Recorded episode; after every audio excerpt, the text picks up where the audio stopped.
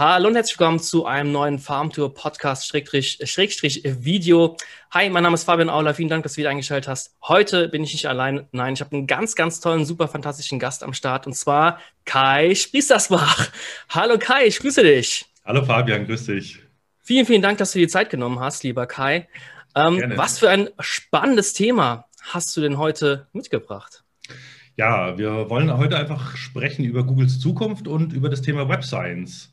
Das hört sich super spannend an. Kai, für die äh, 99, äh, 99,9, das ist total falsch angefangen, für die 0,001 Prozent unserer Zuschauer, die dich nicht kennen, wer bist du, was kannst du, was machst du? Äh, ja, wie, wie, viel Zeit hast du? Nein, Spaß. also du hast ja schon gesagt, Kai Spriestersbach. Äh, ich bin seit 2012 selbstständig ähm, mit einer Beratung und mache eigene Projekte. Ähm, ich bin irgendwie, ja, äh, irgendwann mal in den SEO-Topf gefallen oder, oder vorher schon mit dem Internetvirus infiziert worden und habe mich dann da halt irgendwie auch äh, irgendwann dann doch entschieden, professionell was damit zu machen. Ähm, eine Ausbildung als Mediengestalter gemacht, mache mittlerweile ähm, nebenberuflich meinen Master. Ja, hm? und konzentriere mich gerade so auf das Thema Online-Seminare, Produkte, Projekte, mache ab und zu auch mal einen Beratungskunden und im März äh, erscheinen meine ersten Online-Kurse. Also ich habe jetzt passend zum äh, neuen Core Web Vitals und, und Page Speed, Page Experience Update von Google, was ja im Mai wahrscheinlich kommt, ähm, mhm. quasi extra Online-Kurse äh, erstellt, um den Leuten da ein bisschen äh, weiterhelfen zu können. Genau. Wenn, wenn wir natürlich in den Show Notes verlinken, ähm, natürlich Empfehlung ohne Ende. Ja. ähm, ich habe ich hab, äh, so einen Gedanken heute Morgen im Kopf gehabt. Äh, ich habe mich so mental darauf vorbereitet aufs Interview und mir ist irgendwie die ganze Zeit habe ich in Erinnerung gehabt, dass du dein Geburtsort, kann das sein, dass Boppert das ist? Oder? Ja. ja. Aber wie kommst du darauf? Äh, ich habe das irgendwo mal gelesen, weil ich bin im Hunsrück geboren, in Simmern. Das ist, glaube ich, ah, Luftlinie. Ist nicht wirklich weit. Das, ja, ist, äh, das ist, da wollte ich immer schon mal drauf ansprechen. Ähm, aber dich, dich hat es ja echt ganz tief in den, äh, tief in den Süden, haben wir gerade eben schon gesprochen. Nicht ganz so tief in den Süden, aber schon relativ. Ja, jetzt bin ich wieder nördlich gelandet, aber es ist tatsächlich so. Ich bin in Boppard geboren, habe aber dann nur in zwei Jahre, glaube ich, in Oberwesel gelebt. Mhm. Und dann ähm, hat mein Dad einen Job damals in München gekriegt. Und dann sind wir mit, also ich war zwei, ich kann mich gar nicht mehr erinnern an was anderes. Ah, okay. Wenn, wenn, du mich fragst, ich bin in München aufgewachsen. Aber ah, okay. dadurch, dass meine Family von dort kommt und ich, du hörst ja auch, du redest jetzt nicht wie ein Bayer oder so. Äh, äh, von daher habe ich mich auch nicht wirklich immer so als Bayer gefühlt oder auch nicht so richtig als München, aber ja. Okay. Mittlerweile bin ich mit einer Unterfränkin verheiratet und jetzt in Unterfranken gelandet. Alles, wo man wo es die Zeit hingeht. Ja, ja. Das ist ja, wunderschön. Ja. Genau. Sehr, sehr geil. Ja, du hast ähm, ja auch super äh, viele Cases ja auch. Also du hast äh, einige Erfolge hast du äh, vorzuweisen. Äh, ich habe dir so einen kleinen Interview-Leitfaden ja vorab geschickt gehabt und äh, da war ich total überrascht. Da hast du wirklich sehr, sehr viel aufgeschrieben. Also ich lese mal ganz kurz vor. Ähm, du hast unter anderem Yameda und äh, Check24 betreut, mhm. wenn ich das richtig verstanden habe. Würdest du da kurz mal drüber reden? Wenn du das darfst. Ja. ja, die NDAs sind mehr oder weniger ausgelaufen. Also Yameda ist kein Geheimnis, da habe ich ja auch Vorträge drüber gehalten, was wir damals gemacht haben. Äh, in, in einer der Yameda-Gründer war ein guter Bekannter von mir, ähm, wo ich dann auch nach ähm, der Zeit bei den Agenturen sozusagen meine erste Inhouse-Stelle bekommen habe.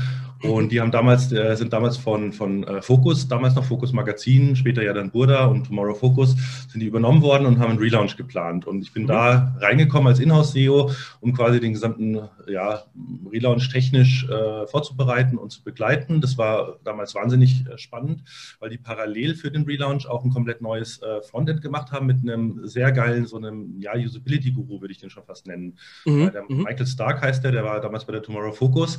Und die haben damals äh, das, was man heute als User-Centered Design kennt. Ähm, das war damals halt noch der, so der heißeste Scheiß, ist ja schon ein paar, Jahr, paar Jahre her. Ähm, und das war total spannend, da quasi zu sehen, wie, wie, wie Prototypen gebaut werden, an Menschen vertestet werden und dann immer von mir sozusagen nochmal den, den, die SEO-Brille, ähm, auch architektonisch, interne Verlinkung, Crawling, da haben wir sehr, sehr viel gemacht. Ähm, das war super spannend. Der Relaunch war dann auch sehr erfolgreich und ich war dann äh, nach dem, also das war dann tatsächlich, ja, Meda war mein erster Kunde. Ich bin dann aus, aus der Inhouse-Stelle in die Selbstständigkeit. Okay. Äh, habe die dann quasi noch als meine Beratung äh, mitgenommen. Ja, war natürlich ein super Start und habe aber auch vorher schon gemacht. Also ich habe irgendwann auch mal, weil du gefragt hast, ja, oder in dem, einer der Interviewfragen ja war, wie, wie bist du zum SEO gekommen und was hast du alles so gemacht? Mhm. Da habe ich einfach mal angefangen aufzuschreiben und dann dachte ich mir so, oh, äh, das ist eine Story, die ich eigentlich so noch gar nicht erzählt habe. Also die Frage ist, wenn du, wenn du Zeit hast, äh, kann ich auch mal ein bisschen ausholen. Ja, ja, ja, schieß dich los. Ich finde das total spannend, ähm, sowas, ähm, weil es gibt, ich finde auch immer, es ist, ist nicht böse gemeint, aber den ganzen SEO-Podcast gibt es immer nur noch das Fachliche, aber die Menschen mhm. dahinter ist eigentlich ebenfalls genauso spannend. Besonders diese Anfänge von SEO, die hast du ja wahrscheinlich auch ähm, nicht ganz mitgekriegt wahrscheinlich, aber schon, du warst schon ganz früh dabei, sage ich mal, also die größeren Projekte, das ist schon ziemlich nice. Ja, also ja das ist immer geil. Also jetzt rückblickend sieht es so aus, als wäre ich so einer der alten Hasen und lange dabei. Aber ich hatte immer das Gefühl damals, dass ich so völlig late to the party war. weil bei mir hat es halt also ich bin sehr, sehr spät in die SEO-Szene tatsächlich erst gekommen. Also ich habe angefangen, ja, wie viele, glaube ich, so als Privat, also privater Webmaster. Ich habe halt irgendwann mal mich mit dem Thema auseinandergesetzt, äh, war mhm. schon immer irgendwie ein Nerd und habe an Computern rumgespielt und die aufgebaut und wieder auseinandergenommen und, und auch gezockt. Mhm. Und dann halt, dann wollte ich, glaube ich, damals sogar schon für den ersten Clan irgendwie eine Webseite bauen und habe mhm. dann da halt mal angefangen, Self-HTML kennt man noch oder, oder auch das, äh, ich weiß nicht, kennst du das QuakeNet PHP-Tutorial ja, noch? Ja, klar, natürlich. Ja, yeah, jemand, der es noch kennt. Das war quasi so der Weg, wie man damals PHP gelernt hat, äh, PHP mhm. und MySQL. Äh, natürlich inklusive all der äh, Sicherheitslücken, denn da war ganz viel nicht drinnen.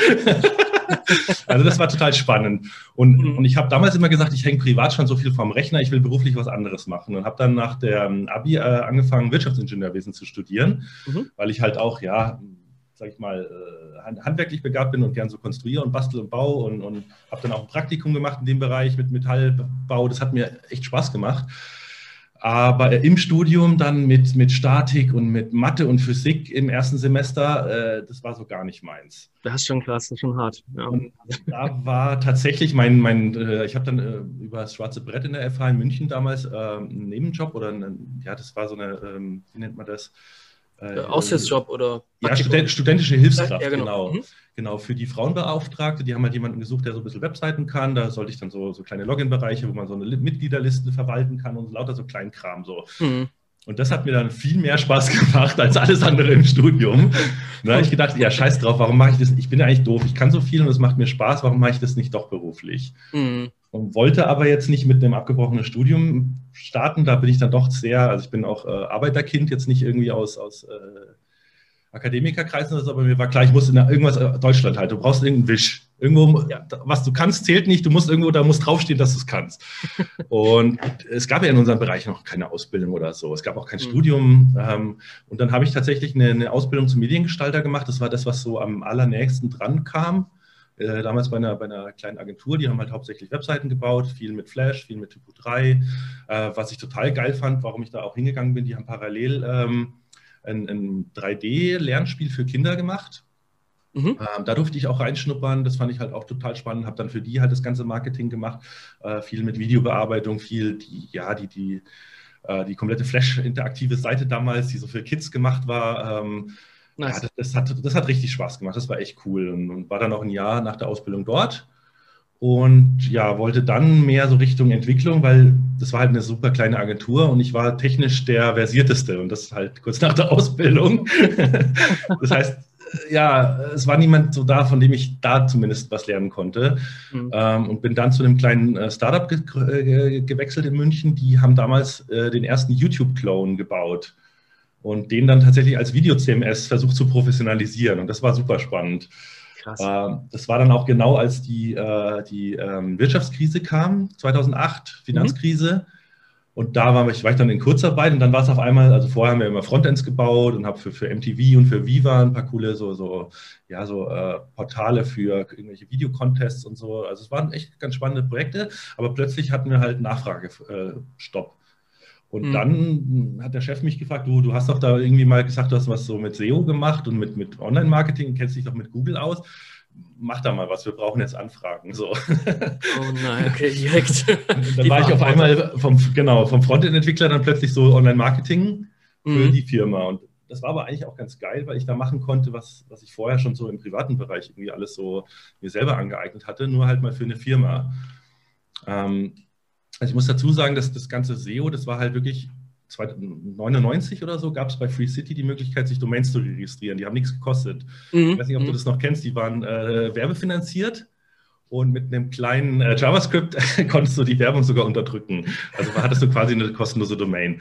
Okay. Und ja, wenn man sich vorstellt, 99 waren ja sau viele Domains noch frei. Also man hätte jetzt wahrscheinlich auto.de, äh, SEO.de wäre wahrscheinlich alles noch frei gewesen. Oh, shit. Was hat der kleine äh, 17-jährige Kai sich damals registriert? www.deinemutter.de. What the fuck? Naja, damals waren halt deine Mutter-Witze äh, waren halt so der heiße Scheiß irgendwie auf dem Schulhof. Mhm. Und dann, das war eigentlich total geil, weil es im Nachhinein voll der Zufall ist. Es haben Leute in fremden Gästebüchern, das war ja früher auch voll das Ding, jeder hat ein Gästebuch. Mhm. Und dann haben die da immer reingespammt und die Leute beleidigt. Und da musste man ja immer eine E-Mail-Adresse und eine Webseite hinterlassen. Und da haben ziemlich viele da einfach wie deine Mutter reingeschrieben. äh, deine Mutter.de oder E-Mail-Adresse irgendwie ficke deine Mutter.de und lauter so ein Blödsinn. Oh und auf einmal hatte diese Domain halt einen Haufen Backlinks und einen Haufen Traffic. Und das habe ich dann in irgendeiner Statistik mal gesehen und dachte so, hä? da, da, da, muss irgendwie was dahinter sein. Und ja, ähm, nee, genau andersrum, genau, genau. Ich habe dann gedacht, äh, da muss ich dann mal auf die Seite was drauf machen, weil da war ja gar nichts drauf und mhm. haben die einfach quasi per Weiterleitung erstmal auf eine andere Seite weitergeleitet, auf der deine Mutterwitze waren. Weil ich dachte, auch wenn das jemand eingibt, wäre doch ganz nett, wenn der irgendwie ein paar Witze findet. So. Ja, passt ja. Genau, genau.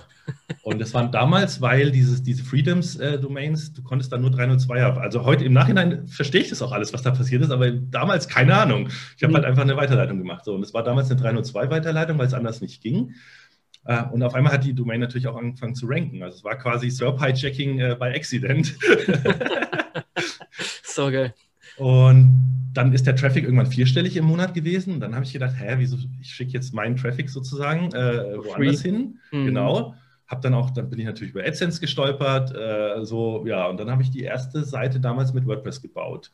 Und habe halt das war 99, hast du gemeint, gell? Ja, nee, nee, nee, das war schon viel später. Das lief halt ah. jahrelang einfach nur so vor sich hin. Also ich glaube ah. tatsächlich 2005 oder 2006 habe ich die ah, erste ja. Webseite gebaut.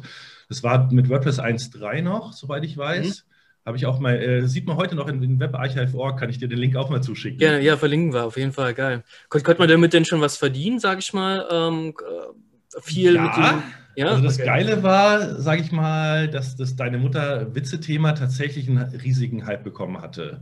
Mhm. Und äh, ich habe damals 300 Euro äh, Ausbildungsgehalt bekommen im ersten, im ersten Lehrjahr. Ja, gar nichts. Hm. Genau, und ich habe schon mehr im Monat äh, durch AdSense verdient damals. Krass. Und, und das war halt irgendwie, das, das war total geil. Für mich war das halt wie Spielgeld, weil wenn du irgendwie, das, das ja, ich habe mir dann auch lauter Blödsinn am Anfang davon gekauft, weil das war so, oh, das Geld, ja, dafür habe ich nicht gearbeitet irgendwie, das war halt da. Ja, einfach. Und war total großartig und habe das dann halt versucht zu steigern und mich da halt beschäftigt, was könnte man noch so machen und ich hatte aber immer im Hinterkopf so, dass das Thema hat nur seine Zeit. Also ich wusste, ich war mir von Anfang an klar, dass deine Mutterwitze werden jetzt nicht bis auf Ewigkeiten, so wie Blondinenwitze vorher, die waren mhm. eine Zeit lang total der heiße Scheiß und irgendwann dann halt weg. Und dann habe ich mich dann mit Domainhandel und Domainverkauf ein bisschen beschäftigt und habe tatsächlich jemanden gefunden, äh, der mir die Domain 2008 abgekauft hat. Und da war es dann schon eine höhere Summe wahrscheinlich, oder war ähm, das? Ich kann, ich, also wenn du willst, reden wir, reden wir offen. du musst es nicht, ja. Also es ist natürlich ist super spannend. Eine, doch, doch, das ist nämlich eine total geile Story, weil, pass auf. Also erstmal, äh, ich habe 14.000 Euro damals bekommen für die Domain. Nice waren die Einnahmen von zwölf Monaten quasi. Das war mhm. eigentlich eine faire Bewertung, sage ich mal. Ja. Ähm, und gekauft hat sie, den kennst du vielleicht sogar auch, den Sven Heidorn. Sagt er dir was? Ja klar, ja klar. Die Heidorn GmbH ist die, die momentan auf stern.de den ganzen äh, Vergleich, äh, die Vergleichsunterseiten bauen.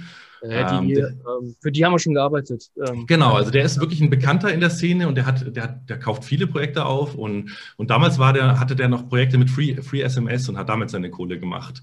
Und er hat dann quasi den, deine Mutter, äh, das waren hauptsächlich Schüler, die da drauf fahren, und hat den Traffic quasi über Free SMS äh, besser monetarisiert als ich mit AdSense. Also der hat auch, glaube ich, diese 14.000 Euro innerhalb kürzester Zeit wahrscheinlich wieder drin gehabt. ähm, er hat dann auch mit, mit seinen damaligen SEO-Methoden, also damals im SEO hatte ich ja keine Ahnung, äh, der hat da massiv dann Backlinks aufgebaut und, und das Ding halt so richtig durch die Decke geschossen. Das mhm. hat er für Free SMS, glaube ich, sogar Top 10 gerankt ähm, hatte tatsächlich 2009 ein SI von 1,7, die Domain, deine Mutter.de. Könnt ihr euch heute noch in Sistrix angucken. das ist echt geil. naja, aber der, der Sven hat es damals halt bei vielen Projekten ein bisschen übertrieben, die ist dann halt irgendwann im Penalty gelandet. Aber ich war dadurch halt mega angefixt und, und als ich dann auch gesehen habe, so als, also damals als, als Webentwickler oder Frontend, ich habe ja Frontend-Entwicklung gemacht, ähm, mhm. hat man auch nicht wirklich gut verdient. Also ich habe, ja, irgendwie, ich kann, im, im, Als Angestellter meinst du nicht viel verdient? Genau, genau. Mhm. Also in München, da, da, waren damals schon die Mieten so hoch, nicht so absurd hoch wie heute, aber das Leben in München war sehr teuer. Und ich habe im, warte mal, wann waren das? Ja, ich habe irgendwie mit, mit 24.000 im Jahr angefangen. Irgendwann hatte ich da mal 30.000. Äh, das war, da war netto nicht viel, nicht viel von übrig. Nach der Miete ist dann gar nichts mehr. Genau, da war nicht mehr, ja, genau. Und äh, da habe ich dann auch gedacht, so perspektivisch kann es das halt auch nicht sein, weil gerade ähm, in der Agentur, ich habe dann ein paar Mal so, ja, ich weiß nicht, ob du das kennst, aber so der Bekannte vom Chef kaufen halt was und, und da redet dann die, die, die, keine Ahnung, die Sekretärin oder die Frau noch mit und, und jeder hat irgendwie eine Meinung zu Design und das gefällt nicht und dann musst du es wieder bauen und ich habe teilweise Webseiten halt fünfmal gebaut, bis der Kunde zufrieden war. Das, ja. Die dann halt immer, wenn es dann da war und die Arbeit war getan, ja, nee, so kann es nicht bleiben. Dann ist es wieder zur Grafik gegangen, dann haben die wieder einen neuen Entwurf gemacht und das hat mich so krass frustriert. Ja, ja, das kenne ich sehr gut. Und dann dachte ich mir halt, hey, dieses SEO, da scheint man ja echt gut Geld mit zu verdienen zu können. Und wenn es rankt, dann rankt es. Dann braucht man nicht rumdiskutieren. So. Genau, genau. ja, und dann war es irgendwie um mich geschehen. Und dann habe ich halt geguckt, wie ich äh, in die SEO-Szene komme, sozusagen. Oder ich wollte auch wissen, ob das Wissen, was ich mir angeeignet hatte, auf eigenem Wege. Also ich habe mich mit, mit äh, barrierefreiem Webdesign ziemlich viel beschäftigt. Das ist ja auch viel mit, ja, was man für Google macht dass der Googlebot die Seite auslesen kann, ist ja auch viel, was man da macht. So mhm. äh, Alttext und, und alles textmäßig äh, lesbar und, und damals halt kein Flash oder wenn Flash, dann noch Alternativtexte dahinter und so. Also da war ich technisch eh ziemlich tief drin. Und ich sag mal so, den Rest von dem SEO, was damals halt hauptsächlich Link, Link-Building war, äh, das habe ich halt dann so über, über Abacus-Foren und so weiter oder auch Chats oder Leute halt irgendwie mitbekommen und war dann auch mhm. auf Stammtischen und dann habe ich gedacht, jetzt will ich mal wissen, wie gut ist mein SEO-Wissen und bin zu einer reinen äh, Agentur gewechselt, die Blue Summit. Äh, die gibt es auch heute noch. Hat, glaube ich, mhm. mittlerweile 150 Mitarbeiter. Nice. Ist eine Riesenfirma. Damals, als ich angefangen habe, war ich, glaube ich, Mitarbeiter Nummer 15, 17, irgendwie sowas. Äh, mhm. noch ein kleines Team, aber kam ja aus der, aus der Big Mouse Media, also die waren schon länger äh, unterwegs. Und da habe ich halt gemerkt, so, hey geil, das, das technische Know-how, was ich habe, das ist wirklich State of the Art und, und das, äh, da habe ich mir halt dann das ganze Marketing, das ganze, die strategische Beratung, habe ich mir da drauf geschafft. Ich bin auch äh, die ersten, das erste Jahr ziemlich viel mit dem Vertrieb unterwegs gewesen, habe halt Pitch-Vorbereitungen gemacht, bin dann äh, hin als fachlicher Vertreter, habe da präsentiert, habe da dann auch sozusagen gelernt, über meinen Schatten zu springen. Damit habe ich mich immer noch äh, eingeschissen vor jedem Meeting. So. ja, aber da, da habe ich echt viel gelernt. Und auch der äh, damalige, der ist, glaube ich, heute sogar Geschäftsführer, der äh, Florian, äh, der war damals der Vertriebsleiter. Alter Schwede, das war, glaube ich, einer der besten Vertriebler, die ich je erlebt habe. Also da habe ich auch viel so links und rechts quasi gelernt. Hm. Und das war ganz geil und, und habe da dann auch über, über einen Zufall ein Campings-Ticket irgendwie ergattert vom, vom Yannick Eckel damals, der, äh, ich glaube, der hatte, ja, will ich nicht drüber reden, was die Gründe waren, aber der musste sein SEO-Ticket, äh, sein SEO-Campings-Ticket verkaufen. Ich habe es halt äh, ergattert hm. und da war dann so, ja, da hat sich dann die Welt für mich, ja, so ein bisschen, genau. Also die, die Welt ist aufgegangen. Damals, die, das war die zweite Campings, da wurde halt wirklich noch, wirklich noch Tacheles geredet. Also da habe ich auf gut Deutsch alle Spammer und alle Linkverkäufer äh, der, der Szene dann kennengelernt. und, und, und auch der, der Tandler ist dann an mir vorbeigelaufen und so, uh, krass. Das war halt echt so, ja, äh, war, war cool, war echt cool. Ja, also ich kann das nur unterschreiben. Also ich war erst, ich habe 2016, also also für mich ist schon eine Ewigkeit her. 2018 war ich erst auf der ersten, für mich ersten Campix. Also es ist total für dich, da warst du auf der hundertsten Campix gefühlt. Ähm, da sind wir auch so Größen an mir vorbeigelaufen, wo ich auch gedacht habe, so Martin Missfeld, oh mein Gott, mhm. erst an mir die Erleuchtung kommt, ja. Also es ist schon, schon geile, geile ja, Veranstaltung. Aber du bist da, glaube ich, gar nicht mehr so oft. Also ich habe dich, glaube ich, da nie gesehen. Ich. Ja, ich muss ehrlicherweise sagen, ich finde die letzten vier Jahre, würde ich fast sagen, hat es massiv nachgelassen. Mhm. Also SEO ist halt irgendwo auch erwachsen geworden. Ähm, so die geheimen Tricks und so weiter, die, die, die gibt es halt auch so nicht mehr oder man, man tratscht sie auch nicht mehr so rum. Ähm, ich finde auch, dass der Marco ein paar strategische Fehler gemacht hat bei der Campix. Ähm, ja, für mich hat sie einfach nicht mehr den Mehrwert. Ich glaube, das ist aber auch ganz normal, dass man da irgendwie auch rauswächst. Ja, ich glaube, Zeiten ändern sich so ein bisschen. Mhm. Aber wie du sagst, halt, ja, ich glaube, so, ein Linkspammer, was will der da noch äh, großartig vortragen? Ne? Also es ist alles so, so krass geändert. Ja, ja. Also, ja. Und ich glaube, also, also für Nachwuchs ist es, glaube ich, eine nach wie vor eine schöne Veranstaltung, auch fürs Networking, wobei das Networking ist auch ein anderes. Also irgendwie, ja, man, irgendjemand hat es auch mal gesagt, so als die auf den Konferenzen dann die ersten Schlipsträger irgendwie aufgetaucht sind. Das, das war auch sowas. Wir waren halt früher irgendwie alle Nerds mit, mit Hoodies und haben, ja, ist, nee, das, das war dann irgendwie nicht mehr so meins. Und, und es war dann auch oft so, dass ja, ich fand, ich fand diese zu vielen parallelen Vorträge fand ich nicht gut. Teilweise mhm. habe ich mir dann irgendwie was vom Titel äh, ausgesucht, saß drin und es war halt die totale Enttäuschung. Also ja. entweder der, der, Vortragende hatte nur eingereicht, damit er ein Ticket bekommt, weil früher war es ja noch mega schwer, ein Campix-Ticket zu bekommen. Aber der, der sichere Weg war ja, einen Vortrag einzureichen. Ja. Dann haben Leute irgendwie Vorträge eingereicht und sind nicht mal in den Raum gegangen, weil sie eigentlich auch nur das Ticket abstauben wollten. Also ich habe da ein paar so Erfahrungen gemacht, wo ich mir gedacht habe, ey, sag mal, wofür bin ich eigentlich gerade hier? Das ist natürlich heftig. Ja. Aber mhm. das ist jetzt ja nicht mehr so, glaube ich. Also, also ich habe das jetzt zum Glück nicht erlebt. Also ich war da vor, mhm. kurz bevor Corona ausgebrochen ist, im März war ich schon lebensmüde, war ich schon noch in Berlin gewesen. Warst auf der berühmten, die dann abgebrochen ist? Ja, die Corona-Campings. Ja, ähm, ja. ja, weiß auch nicht, ja. Klar, jetzt Endes könnte man sagen, hey, ähm, bisschen bescheuert. Aber irgendwie habe ich das damals ich glaube, wie ich da hingefahren bin zur Campings, waren irgendwie 40 Corona-Fälle in Berlin. Ja, da, wusste, da wusste man das ja auch alles noch gar nicht. Da habe ich gedacht, ja, ist okay, komm, bleibt alle locker. Aber heute würde ich sagen, ja, warst du völlig bescheuert, ja. ja aber gut, hinterher ist man immer schlauer.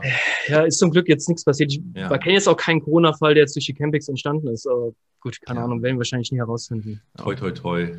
Ja. Nee, ich war da eh vorsichtig. Also meine Frau hat halt äh, eine, eine schwere Vorerkrankung, sage ich mal, und ist Hochrisikopatientin. Also ich gehe im Moment überhaupt kein Risiko ein. Ich habe auch damals, ja. obwohl es eigentlich immer ein Traum ist, auf der SMX in München sprechen zu dürfen, äh, habe ich sogar damals meine, mein, meinen Vortrag abgesagt. Ähm, oh, fuck. Okay. Ähm, aber hey, im Nachhinein, ich bereue es nicht wirklich so, weil stell dir vor, du gehst dahin, hältst den Vortrag und dann schleppst du das Zeug rein und deine Frau stirbt wegen einem nee, nee, Vortrag. Nee, nee, nee, also, nee. Nee, Eins habe ich in meinem Leben gelernt, das, das Leben und, und Gesundheit, das kann dir keiner zurückgeben. Wenn das mal weg ist, hm, ja. Von daher, ja, alles gut und, und mittlerweile genieße ich eigentlich die Corona-Zeit, muss ich sagen. Viele Zoom-Meetings, ja. Ja, es geht. Ich mache, ich habe eben, wir haben ja ein Haus gebaut hier mittlerweile, Ich äh, habe ein schönes Büro, habe viel Platz. Ähm, wir bauen uns gerade einen Camper aus, ähm, mit dem wir dann hoffentlich irgendwann mal reisen können. Ich habe hier einen riesen Garten, wo ich Zeug machen kann, umgraben kann. Mhm. Also mir wird nicht langweilig. Ich brauche ja immer so ein bisschen was äh, handwerklich zu tun zur Ablenkung. Und mein, mein Job an sich kann ich nach wie vor machen. Ich habe mich noch mehr auf eigene Projekte konzentriert, was, was sehr gut war im Nachhinein. Ähm, Beratung geht immer, Schulungen mache ich mittlerweile, Seminare mache ich online, äh, meinen Lehrauftrag mache ich online. Also eigentlich, ich empfinde zumindest ja. kaum Einschränkungen. Außer, dass ich mich nicht mit Kumpels irgendwie zum Bier treffen kann oder so. Oder essen gehen. Das, das vermisse ich wirklich. Also Kino essen gehen, das ist wirklich. Genau. So wirklich so das, das Socializing eher. Ja. Ähm, und verreisen natürlich. Das ist halt auch echt schade. Naja, hoffen wir mal, dass die Taskforce mit Andy Scheuer oh und Gott. den anderen, oh äh, die schaffen das bestimmt. Die schaffen das. Die schaffen das. Du musst doch wollen. Ja. Ich, sag dazu, ich sag dazu jetzt einfach nichts an dieser Stelle. Ich glaube, wer, wer mich auf Twitter verfolgt, weiß, wie ich zu Herrn Scheuer stehe. naja. Äh, da kommt der, äh, wie hieß der andere, äh, der Günther Oettinger kommt da noch und rettet uns alle. Oh ja, oh ja, der EU-Minister, der kriegt's hin. Also, naja, gut, wollen nicht zu politisch werden, aber wir genau. haben, glaube ich, beide den gleichen äh, politischen Geschmack auf jeden Fall. Ja, ja das ist schon mal glaub, gut. Das, ja, die Hoffnung stirbt zuletzt, sagen wir es mal so. Mal ja, wir schaffen das, ja, irgendwann. Ähm, okay, lass uns mal anfangen mit dem Thema. Ich glaube, äh, die meisten Zuschauer und Zuhörer haben das Thema fast schon wieder vergessen. Deswegen erwähne ich das gerade nochmal. ja. äh, Zukunft von Google und so ein bisschen über Web Science mhm. wollen das so ein bisschen vermischen. Ähm, ja, du studierst Web Science, wenn ich das richtig verstanden habe. Äh, Fernuni in Köln wahrscheinlich, richtig? Genau, also es ist eine klassische Uni, die TH äh, in Köln, aber die bieten den Master quasi berufsbegleitend an. Mhm. Und der ist äh, dementsprechend halt als, als Remote-Studium angelegt. Also normalerweise musst du einmal am Ende und am Anfang von jedem Semester für ein Wochenende nach Köln, aber das ist momentan halt wegen Corona auch ausgesetzt. Und der richtet sich halt wirklich an Professionals, die den berufsbegleitend machen wollen. Dadurch sind die Vorlesungen halt immer äh, abends und dann am Wochenende und ja, das, das funktioniert super und lässt sich halt schön mit einem, mit einem Job irgendwie oder der selbstständig mhm. so, sowieso halt vereinbaren. Gibt es eine Definition von Web Science? Was, was ist das? Was kann das? Ähm, ja klar, nee, das ist, äh, ist auch gar nicht so, so bekannt. Also es ist tatsächlich ein ganz neues wissenschaftliches Feld. Es wurde erst 2008 postuliert, also vom Erfinder vom Internet. Äh, Tim mhm. Berners-Lee hat man wahrscheinlich schon mal gehört. Der hat irgendwie 2008 gesagt, äh, das Web ist mittlerweile so komplex und hat so viele ähm, ja, Einflussfelder, wenn man das wirklich erforschen will, wissenschaftlich, dann, dann braucht man ein eigenes, äh, eine eigene Disziplin dafür. Weil halt eben Technik, Wirtschaft, Gesellschaft, Kultur kommt halt alles im Netz äh, zusammen. Mhm. Und weil es halt sich immer wieder rück, rückkoppelt. Also du baust irgendwie, es gibt einen technischen Durchbruch, das verändert die Art, wie wir das Web, Web verwenden, das äh, verändert unsere Erwartungen an das Web und so weiter. Also das ist alles so rück, rückgekoppelt. Und das ist halt genau dieses Interdisziplinäre, was mich halt immer schon so gereizt hat. Also ich würde mit, mit nur Technik als Programmierer oder nur Marketing oder nur, nur UX oder nur Projektmanagement oder nur Produktmanagement, das wäre mir alles immer zu, zu langweilig. Ich habe mhm. von Anfang an immer so ja, gerne über das Design geguckt, mir über Usability Gedanken gemacht, über die Technik bin ich eh immer voll dabei und auch gerne tief drinnen. Aber auch, ich brauche dann aber auch einen Marketing-Aspekt und es muss auch irgendwie vernünftig funktionieren und das Geschäftsmodell und, und ich finde das irgendwie alles total spannend. Und das ist quasi der perfekte Studiengang für mich, muss ich sagen. Also du erforschst halt quasi alles, was im und mit dem Internet äh, passiert. Aus, also auch, auch so jetzt zum Beispiel Sturm auf Kapitol, das ja auch wahrscheinlich dann über. Ja, total, total. Twitter, also, ja. mhm. also, gerade diese ganzen, diese ganzen Zensurdebatten, diese ganzen, äh, was, was auch Trump in, in seiner Werbekampagne, äh, in seinem, ähm, ja, ähm, diese Voting-Kampagne, die damals gelaufen ist, das sind das alles hochaktuelle Forschungsfelder dieser Disziplin, aber auch noch viele andere Sachen. Aber was, was, was hält denn die Wissenschaft davon, dass Trump auf Twitter gesperrt wurde? Ist das äh, Meinungsfreiheit, äh, Unterdrückung oder ähm also die Wissenschaft, glaube ich, hat dazu so gar keine direkte äh, äh, Meinung. Was äh, super spannend ist, das könnt ihr euch auch mal an, äh, können wir auch verlinken, das ist mittlerweile sogar äh, öffentlich. Es gibt einen super, super geilen Artikel, der nennt sich The Four Internets äh, mhm. von, von Keon O'Hara und Wendy Hall. Das sind auch so zwei der wichtigsten Frauen im, im Web Science. Und die haben eigentlich postuliert, dass es quasi eigentlich vier Internets parallel gibt. Also das erste ist so das, wo es halt herkommt. Das war halt so damals geschaffen von ja, von, von altruistischen Nerds, die halt die Welt verbessern wollten. Die haben gesagt, das ist der, der universelle Zugang zum Wissen der Menschheit und jeder schreibt da seine Inhalte rein. Und da wurden ja so Sachen gesagt, äh, wie je, es gibt ja dieses äh, AAA, also quasi jeder soll alles äh, über alles sagen dürfen im Internet. Das mhm, waren okay. Grundlagen mhm. des Internets. Und da kommst du ja ganz schnell dann dahin. Ja, wenn ich alles sagen, darf ich wirklich alles sagen? So? Äh? Mhm. Ich, ich, muss jetzt nicht mit, mit, mit Kinderpornografie anfangen, aber allein schon äh, irgendwie politisch, äh, Beleidigungen und so weiter. Das hat halt, da, da treffen halt Welten aufeinander. Und, und ja. auch diese, diese Standards und, und dass es wirklich nicht wirklich so eine Art Trust-System im Internet gab am Anfang, also E-Mail zum Beispiel. Warum gibt es heute Spam? Ja, weil damals niemand damit gerechnet hatte, dass jemand halt dieses System missbraucht. Ja, von zu gutgläubig, ja. Genau, die, genau. Und daraus hat sich jetzt ent entwickelt das zweite Internet. Das ist so das, was wir Europäer vielleicht sogar, auch die EU zumindest gerne hätte. Also ein bisschen bürgerlicher, wo, wo es weniger Trolling gibt, wo so schlechtes Verhalten, also da gibt es ja die Netiquette, das hat sich ja auch so ein bisschen durchgesetzt. Ähm, aber auch Privatsphäre eine große Rolle äh, ähm, spielt und halt einfach so ein bisschen sicherer ist, wahrscheinlich auch mit staatlicher Regulierung, aber dann halt natürlich auch auf Kosten der Innovation. Also man sieht natürlich, dass wenn man radikal erstmal alles zulässt, auch 4chan oder so. 4chan ist, ist, da passieren furchtbare Dinge und da sind echt wieder, abartig widerliche Sachen in, in diesem Board. Aber da kommen halt auch äh, ein paar der kreativsten Ideen und Meme der, der letzten zehn Jahre kommen aus 4chan. Also mhm. es hat immer zwei Seiten. Ähm, dann das dritte, das dritte Internet ist das, was China macht. Also wirklich volle Totale. Überwachung, mhm. volle Identifikation, äh, ja, äh, soziale Sicherheit sozusagen zu garantieren mit allen Vor- und Nachteilen. Also wenn du einen Chinesen fragst, der sagt, ist doch super. Ist doch super, es wird doch auf mich aufgepasst. Ja, wenn der bei Rot über die Ampel geht und der kriegt dann äh, in seinem Social Credit System irgendwie Punkte abgezogen, ist doch super. Ja, klasse. Ja, das, das, das, genau. also aus, aus deren Sicht macht das auch Sinn, weil die hatten auch äh, ja, ganz andere Mechanismen für, für Trust. Ähm, hat, ich habe mich damit mal beschäftigt, es hat kulturelle Hintergründe. Es ist total spannend, auch, auch wie Geschäfte in China gemacht werden. Das funktioniert ja ganz anders wie bei uns. Ähm, und aus dem Hintergrund macht es auch Sinn. Ja, und dann gibt es halt das vierte Internet, das ist halt eigentlich das, was, was Google, Facebook und Co. oder eigentlich alle großen Internetkonzerne halt machen. Das ist halt wirklich das kommerzielle Internet. Ähm, ja, möglichst monetarisieren, möglichst alles irgendwie in private Hände geben, äh, Domains vermarkten, Traffic vermarkten, äh, die Informationen vermarkten so und überall mit Geld verdienen. So. Alles mit Daten. Mhm. Und die Sache ist halt, es gibt halt, es gibt halt alle vier dieser oder alle vier Internets existieren parallel und, und beeinflussen sich gegenseitig. Und jemand wie Google, der eigentlich im vierten Internet ist, bedient sich aber auch der Ressourcen und der Informationen aus dem ersten Internet, wo halt die ganzen äh, Gutgläubigen halt ihre Infos reingestellt hat, haben. Und, und Google monetarisiert das schön halt und mhm. sagt, sagt äh, vielleicht sogar nicht mal mehr Danke. Ähm, das ist ja auch ein Thema, wo wir gleich noch drüber sprechen werden. Ja, und, und das ist halt total spannend. Ähm, also wie viel Regulierung brauchen wir? Und, und auch dieser, ich meine, das hast du immer zwischen, zwischen die Abwägung zwischen Sicherheit und äh, Freiheit das ist bei, bei, bei Terrorismus und bei Überwachung, das, das hast du immer. Und, und im Internet ist es halt eine der Hauptdinge. Wie du sagst, äh, ist es jetzt besser für die Gesellschaft, dass Trump gesperrt wird? Oder ist es vielleicht sogar schlechter, weil ja, das auch eine Botschaft sagt, dass manche Dinge nicht gesagt werden sollen und so weiter. Also das, und, und wer hat es überhaupt zu entscheiden? Darf ja. irgendwie der CEO von einem Konzern sowas entscheiden? Ja, ja und jetzt den, also bei mir, bei mir entsteht so ganz ehrlich die letzten zwei, drei Jahre das Gefühl, wir stehen alle noch total am Anfang. Wir denken immer, das Internet gibt es schon so lange, aber ich glaube, mhm. vielleicht in, in 100 Jahren, wenn wir alle nicht mehr da sind, glaube ich, wird man auf diese Zeit zurückschauen und es wird sich immer noch wie der wilde Westen am Anfang irgendwie anfühlen, glaube ich. Ja, da bin ich völlig bei dir. Also ich habe zwei, äh, zwei kleine Kinder, zwei und vier Jahre alt, die mhm kennen das Leben ohne Internet ja gar nicht. Ja, also ich meine, krass, ja.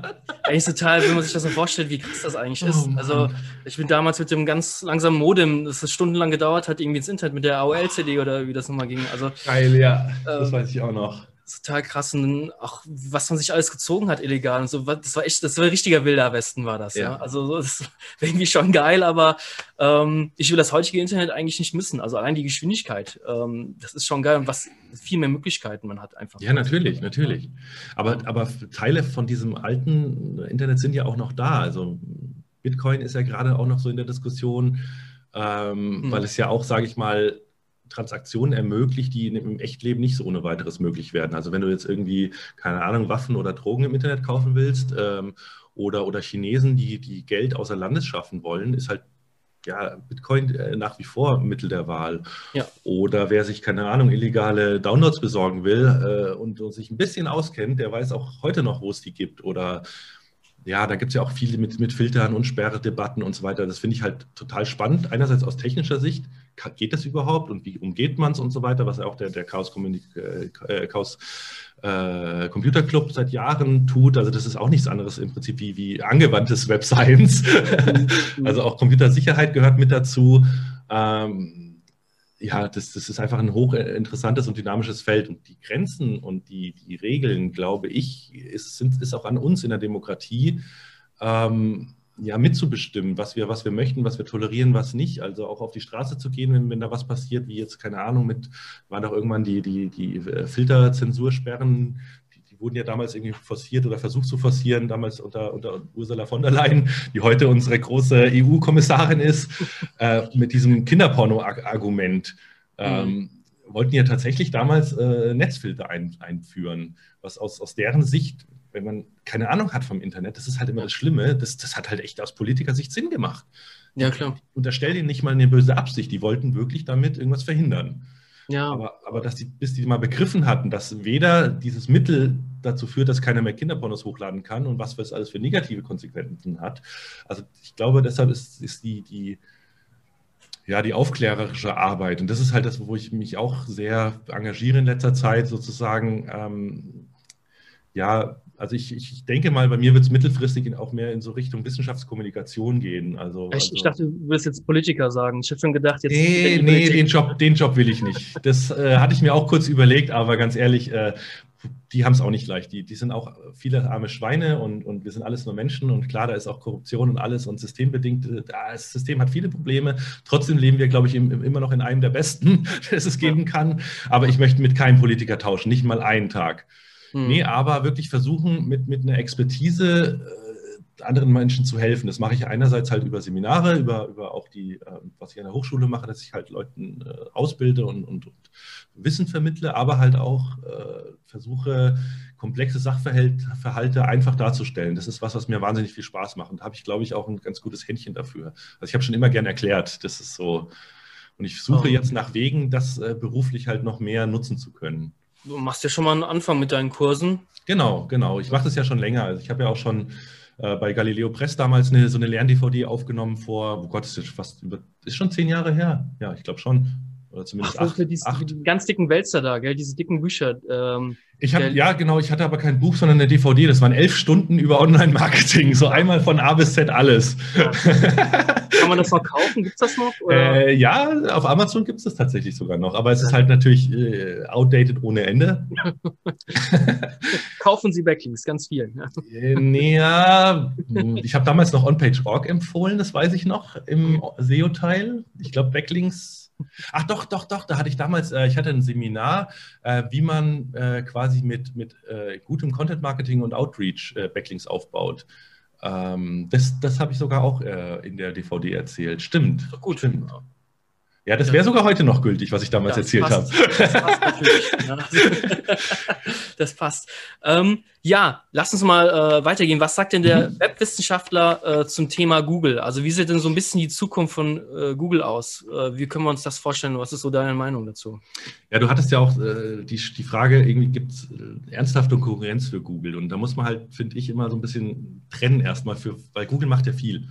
Die haben mhm. ja einmal die Suche, dann haben sie natürlich auch äh, selbstfahrende Autos und, und haben YouTube und haben, weiß, was weiß ich nicht alles, versuchen irgendwie AI äh, zu, äh, zu machen, äh, haben, haben die Google Cloud-Dienste ähm, und auf jeden einzelnen Bereich zu, zu blicken, äh, äh, da hat Google massiv Konkurrenz. Also für, in der Produktsuche gibt es Amazon und Ideale und andere. bei Videos ist YouTube auch am, naja, ich will jetzt nicht sagen am absteigenden Ast, aber äh, äh, Amazon Prime, Netflix ist für Filme sehr viel relevanter wie, wie YouTube zum Beispiel oder äh, der, der Play Video Store ähm, oder auch TikTok. Also bei meinem persönlichen Nutzerverhalten kann ich mittlerweile, äh, ich verbringe mehr Zeit auf TikTok als auf YouTube.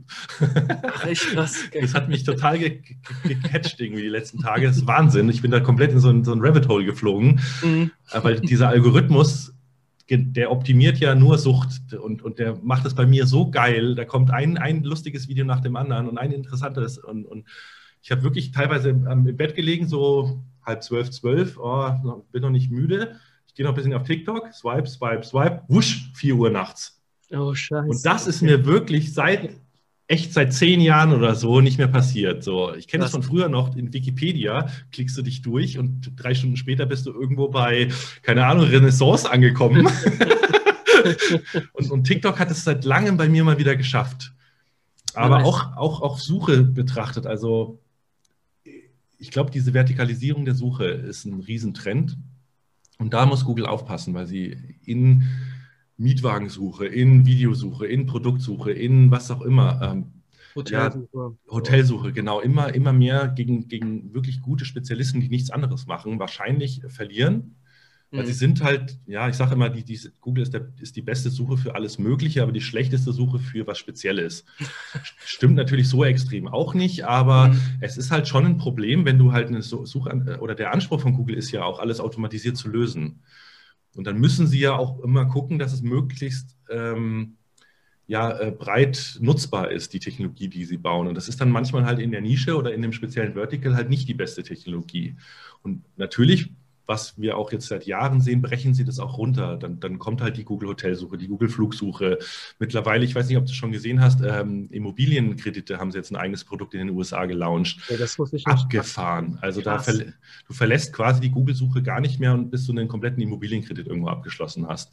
Und Klar. ich glaube, diese Reise, die wird weitergehen. Google wird immer mehr ähm, natürlich die Produkte, wo es sich finanziell am ehesten lohnt, ja, klar, versuchen ja, das ist halt, das ist halt auch wieder so ein politisches Ding, glaube ich, wo, wo irgendwann mal was passieren muss. Ähm, weil wenn Google ein Produkt baut, das vielleicht sogar so gut ist wie, wie die Konkurrenz, aber sie können sich halt immer drüber setzen, weil sie halt fucking Google sind. Ja, ja. ähm, ja wollen wir das akzeptieren? Ist das, ist das in Ordnung oder ist das nicht eigentlich dann schon ja, wettbewerbsrechtlich und so weiter? Also da, da laufen ja etliche Verfahren, die momentan halt nur mit Strafzahlungen, wo Google halt momentan, also es tut ihnen ja nicht wirklich weh, dann zahlen sie da mal wieder 1,4 Milliarden oder erheben erstmal Einspruch, müssen erstmal wieder gar nichts zahlen für die nächsten zehn Jahre, bis das ausgefochten ist.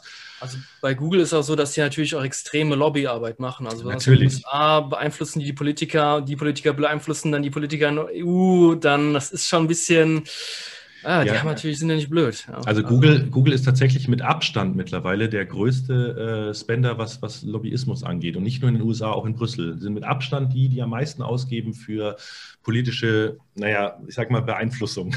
Ja, ja, und, und, das ist massiv. Ähm, ja, gut, aber das haben andere vorher auch gemacht. Das hat die, die ich sag mal, die äh, Waffenlobby macht es in Amerika seit Jahrzehnten, die, die Ölindustrie, also jede Industrie es ist ja ihre, auch, klar. Ja, das, so ist unser System. Das ist nun mal so.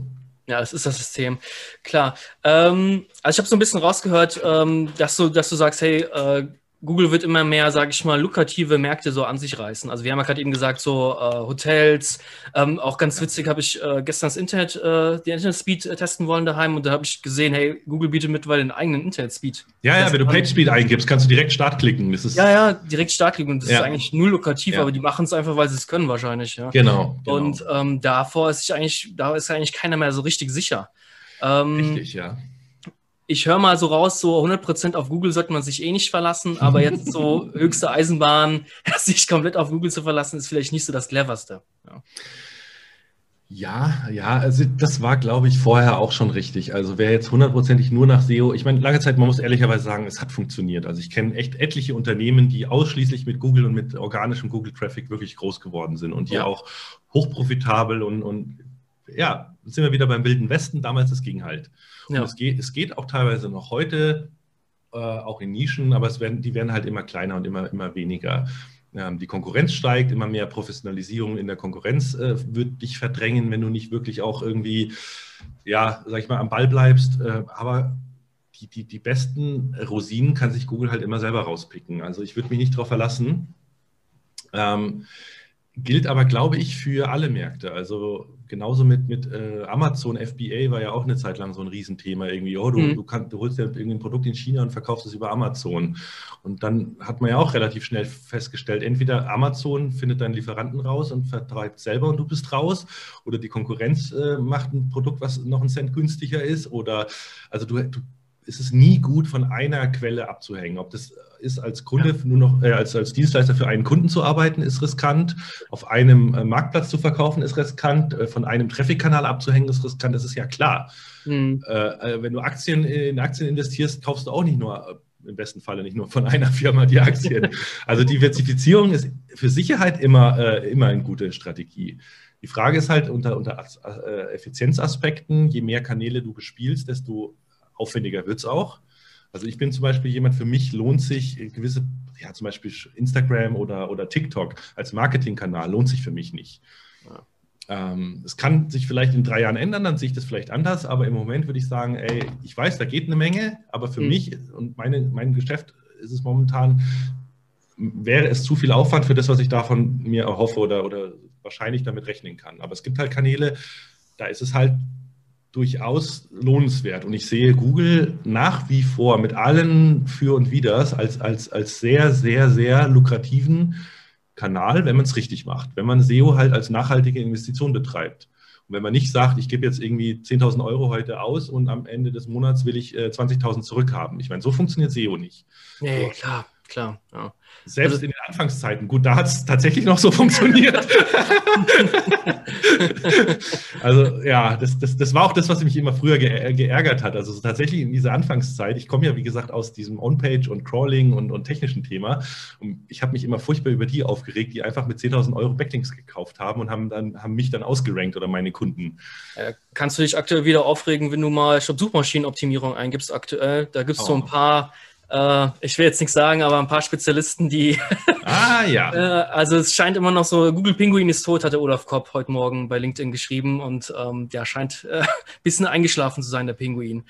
Ähm, ah, ja, gucke ich mir gleich mal an. Äh, was ich auch aktuell wieder sehr intensiv teste und was wieder verdammt gut funktioniert, ist tatsächlich CTR-Optimierung, also Klicks, Klicks auf Google einzukaufen. Äh, das ist, glaube ich, so im Moment der, der heiße Scheiß, was ähm, echte Manipulation angeht. Also wir haben das auch so ein bisschen getestet. Das hat kurzfristig richtig gut funktioniert und dann gar nichts mehr. Und Also ich finde die CTR-Manipulation, also eigentlich muss das Google ja merken, weil die können ja zum Beispiel die Google Ads-Manipulation ja auch sehr, sehr ja. schnell erkennen. Das müsste ja organisch dann auch anwendbar sein. Oder wie siehst du ja, das? also ich, ich würde auch behaupten, dass sie dieselbe Technologie, die um Ad-Fraud Ad äh, zu detekten, mhm. nutzen sie auch da. Aber äh, wenn du das weißt, weißt du auch, dass heutzutage immer noch mit AdFraud sehr viel Geld verdient wird. Das heißt, es gibt. Menschen, die auch dieses System immer noch gamen können. Mhm. Äh, und ich habe jetzt einen Anbieter gefunden, also ich habe viele getestet. Früher hat fast alles funktioniert. Selbst so automatisierte Klicks haben funktioniert. Mhm. Die gingen dann irgendwann nicht mehr oder nur noch, wie du sagst, kurzfristig. Äh, aktuell habe ich wieder einen, einen Fall ähm, oder den Anbieter, die echte Nutzer einsetzen und das sehr, sehr schlau machen. Und es funktioniert teilweise abartig gut. Also also zwei, zweite Seite Keywords auf erste Seite Keywords äh, geht fast immer. Mhm. Ich habe jetzt tatsächlich auch Keywords von, von 8 und von 6 so auf, auf 3, 2, 1 schon gebracht. Mhm. Ähm, es ist halt dadurch, dass es halt echte Menschen sind, und so weiter, ist es halt verdammt teuer. Also ja. es wird sich nicht, nicht, es wird sich nicht immer rechnen, sage ich mal, aber wenn du ein Keyword hast, wo echt Dampf dahinter ist und wo die Conversions stimmen und du eh schon, sage ich mal, entweder zweite Seite bist oder in den Top 10, äh, würde ich sagen, probiert es einfach mal aus. Also ich habe auch etlichen äh, SEOs den Tipp schon durchgestochen, die es auch jetzt getestet haben. Also auch Kollegen, die du schon erwähnt hast. Ich nenne jetzt hier keine Namen, aber auch welche, die man kennt, die hm. sehr ähnliche Erfahrungen gemacht haben die letzten Monate. Okay. Ähm, ist, ein, ist ein sehr spannendes Thema. Man muss natürlich auch aufpassen. Es ist definitiv eine Art der, der Manipulation, die definitiv außerhalb von Googles, äh, ja. sagen wir mal so, äh, was von dem, was sich Google wünscht, dass wir tun. also mit allen Risiken aber auch mit allen Chancen, muss man auch ehrlicherweise sagen. Und ich finde es halt total spannend, weil mich das halt auch technisch total interessiert. Ähm, ich gucke dann halt immer, tauchen die Daten überhaupt in der Search-Konsole auf? Äh, was macht Google damit? Werden die ausgefiltert? Äh, Aber ja. du, du, musst ja auch deutsche IP-Adressen, sage ich mal, haben. Also es reicht ja nicht, ja. eine chinesische ja. Clickfarm irgendwie drüber laufen zu Richtig. lassen. Das Richtig. dann Okay, okay. Also der Aufwand, den du treiben musst, ist tatsächlich so hoch, dass es sich eher lohnt, wirklich echte Menschen zu bezahlen, das zu tun, die Deutsche sind, als äh, technisch den Aufwand zu treiben, dass es so aussieht, als wären es deutsche Nutzer. Mhm.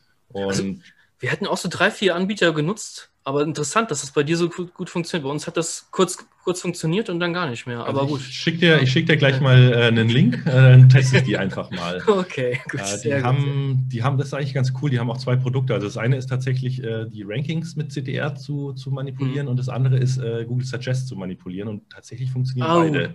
Das clever. Ist echt, das ist echt abgefahren. Das ist geil. Ja, ja. Und man, ähm, kann, man kann es auch vor allem, also ich habe sag ich mal, CTR-Manipulation kannst du ja auch Whitehead machen. Wenn du, sag ich mal, ein, ein, ein klassisches äh, Gewinnspiel machst, wo du sagst, die Leute sollen irgendwas suchen, so eine Art Schnitzeljagd oder so, das habe ich ja vor fünf Jahren, glaube ich, schon mal in einem, irgendeinem Podcast erzählt. Ähm, äh, New York SEO Case. Äh, der genau, der, genau, der war auch total geil, genau. Ja. Oder, oder einfach, wenn du Reichweite hast und du stehst irgendwo auf der Bühne. Oder ich mache das mit meinen Studenten immer. Wenn ich, wenn ich da eine Klasse habe von 25 Studenten, sagt, hey, gib doch mal SEO ein und dann klick doch mal auf das und das Ergebnis. Mhm. Äh, dann gucken wir uns zum Beispiel auch an, wie, wie, wie kurzfristig sich die Subs dann verändern am nächsten Tag und dann äh, sollen die dann immer noch mal zwei Wochen später drüber gucken und so. Das ist total spannend. Das ist echt äh, so gut. Das also du kannst, gut. oder, oder ja, was, was mittlerweile in der Werbung auch üblich ist, dass die dir äh, Trivago, glaube ich, hat das jetzt auch, oder, oder nee, wie war es, die andere Ferienhaus? Äh, ähm, Booking oder nee, nee, ähm, äh, nee ähm, ähm, wo, der, wo der Dominik Schwarz äh, das SEO gemacht hatte damals. Ah, fuck, ähm, ja, ja, ich. Ähm, ich meine, oh. oh, Gott, ihr wisst, ihr wisst, was ich meine, aber die, die hatten so eine schöne, so eine Werbung, die dir quasi schon in den Kopf gesetzt hat, was du eingeben sollst. Mhm. So, und, und, oder Hotels Trivago war ja auch deren Claim. Also auch, auch klassisches Marketing und Branding sorgt halt dafür, dass die Leute dann halt Hotels Trivago eingehen. Das ist ja eigentlich auch SEO. Ja, natürlich ist SEO. Ähm, was ich auch gerade eben noch zu dem Thema, äh, sich nicht nur auf einen Kanal zu fokussieren. Also ich mhm. bin totaler Fan davon, dass man die Kanäle einfach so ein bisschen verbindet auch. Also zum Beispiel wirst du über die Google-Suche gefunden zum Informationskeyword. Ja. Der User ja. geht auf deine Seite drauf, Remarketing, Pixel. Ja, klar. Oh, lass mal weg, ja.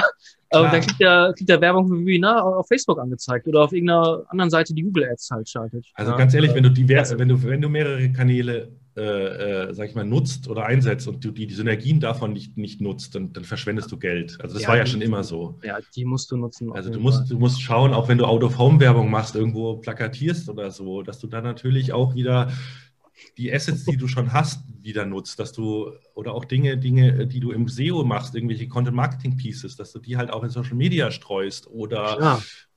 whatever im PR einsetzt und so weiter. Das muss alles Hand in Hand gehen. Und das ist halt auch das Spannende. Deshalb äh, begreife ich mich oft auch gar nicht als SEO oder, oder dieses reine Kanaldenken finde ich auch in den Unternehmen so schwierig. So, das ist jetzt SEO, das machen wir jetzt. Und bei manchen mhm. ist PageSpeed ein SEO-Thema, bei anderen nicht mehr. Da hat dann der SEO da nichts mitzureden. Und mit Content ist es genauso. Und mit, ah, das ist, das ist furchtbar. Und das ist doch, das ist doch ein, ein Gesamtkonstrukt. Und ja. wie auch im, im Web Science, es beeinflusst sich alles so gegenseitig. Und das ist ja gerade das Spannende. Und wenn du das verstanden hast, kannst du halt die richtig geilen Hebel, äh, sage ich nochmal, ansetzen, die wirklich was bringen. Ja, super, super und geil. halt nicht klein, klein und, und hier mal, äh, keine Ahnung, zwei Landingpages und 300 Wörter mit Keyworddichte und fünf Links und so. Ja, das ist Quatsch. Glaub, ja, diese Billigtaktiken sind geschuldet, wenn die Leute irgendwie versuchen, irgendwie zehn Projekte auf einmal alleine irgendwie zu stemmen. Das kann einfach nicht das funktionieren. Auch. Du also, brauchst den Fokus, genau, das ist es halt. Das ist ganz, ganz wichtig. Also ich habe auch zu Kunden schon gesagt, ganz ehrlich, äh, bevor ihr irgendwie für fünf, weil die, ich fragst dann ja irgendwann nach Budget und dann kommt halt so, ja, 500 Euro. Ja, monatlich? Nee, einmalig so. also, sorry, aber dann lass es doch lieber. Dann nimm die 500 Euro lieber und mach was anderes damit. Aber mit 500 Euro in SEO, äh, hä? Nee, ja. das bringt einfach nichts. Besonders einmalig ist es eigentlich. Äh, genau, genau. Lass Genauso mal. mit Bloggen. Also jedes Unternehmen muss auch kein, kein Blog äh, anfangen und irgendwie regelmäßig Inhalte veröffentlichen. Ey, ich habe so viele schlimme Sachen mit Blogs erlebt. Ich hatte, wir hatten einen Kunden, so einen Dienstleister. Mhm. Aus welchem Grund auch immer hat er sich äh, einreden gelassen, dass es irgendwie toll wäre, ein, eine Kategorie in seinem Blog zu haben über, über Witze. Und der hat ganz was anderes gemacht, hat nichts mit Witzen zu tun gehabt. Der hatte 500 Blogartikel in dieser Kategorie gehabt, nur mit Flachwitzen. Immer ja. so zwei, drei Sätze. Und also alles, es war wunderschön, das zu löschen. Das, hat, das war sehr, sehr befriedigend. Oh, geil. ja, das ist genauso wie die Leute, die, die damals irgendwie Social Media äh, mitbekommen haben und jetzt müssen wir einen Viral produzieren. So. Hauptsache ja. irgendein Katzenvideo, was dann viral geht, was nie viral geht. Also, und was ja. macht ihr? Ja, wir produzieren Gabelstapler. äh, äh, was? What the fuck, ey. Ja, genau. Oh, ah, ja. oh geil. Aber das, das hast du heute auch wieder. Ich habe gestern eine Anfrage bekommen, hier äh, die, die Seite, guck mal, wir haben nur 600 Besucher äh, äh, am Tag und das, wir haben so viel Content, äh, das kann doch gar nicht sein und da stimmt auch irgendwas mit unserem SEO nicht. Und dann gucke ich mir das halt an und da sind ein Haufen Blogartikel drin, hm. aber halt alle so, also ganz ehrlich, so liebevoll dahingeschissen. Ja, kannst also du direkt so, vergessen. Ja. Dann, dann, schreib lieber einen Artikel und den machst du richtig geil, aber nicht 20 beschissene oder, oder wo du, ey, da war eins irgendwie die acht, äh, die acht äh, Gründe für irgendwas. Ja, mhm. okay, mhm. schön. Äh, Click, Clickbait-Titel ist ja gut. Mhm. Aber dann waren es halt nur sieben. Das heißt, die haben nicht mal die Qualitätssicherung intern, damit sie merken, dass sie selber nur sieben Punkte drin hatten. So. Ah! So geil, mega gut. Ja, und dann, dann brauchst du auch nicht sagen, ey, ihr braucht kein SEO, sondern ganz ehrlich, mein, mein, mein SEO-Geheimwaffe, gut, zwei Sachen sind eigentlich Kopf, selber drüber nachdenken, macht das Sinn und Herz, Liebe investieren in alles, was du tust. Ja, ja, auf jeden Fall. Das, ist, das ist eigentlich das, das ganze Geheimnis einfach Zeit und Geduld. Ich glaube, bei vielen Kunden ist auch manchmal so ein bisschen die, die Geduld, äh, der Geduldsfaden ah. sehr, sehr dünn. Oh ja, das ist dann nicht oh so ja. einfach. Ja. Das hängt aber auch davon ab, je größer die Unternehmen sind, desto mehr musst du dich rechtfertigen, deinem Vorgesetzten gegenüber, du musst Ziele erreichen, du musst Erwartungen äh, erfüllen. Hm. Äh, es ist ja auch, ja, oft also gerade in der Beratung, ich habe ja auch die letzten fünf Jahre viel mit der Eology noch gemacht bei Großkunden, das mache ich ja mittlerweile auch nicht mehr. Da die haben oft gar keine SEO-Probleme, sondern die haben eigentlich Execution-Probleme, die haben eher äh, Kommunikations- und, und Konzernpolitik-Probleme, dass sie Sachen einfach nicht umgesetzt bekommen, obwohl sie wüssten, wie es geht. So, ja, kenne ich, kenn ich, kenn ich. Ja. Da, da habe ich auch keine Lust mehr drauf. Da ist die Webdesign in, in Kanada, die Webdesign-Agentur und das Unternehmen aber in Deutschland und dann soll was geändert werden und dann, nö, kann, können nur Kanada und die sind da nicht erreichbar oder so. Also es ist schon ganz ja, viele Sachen. Klassiker. Also, äh, ganz viele Sachen.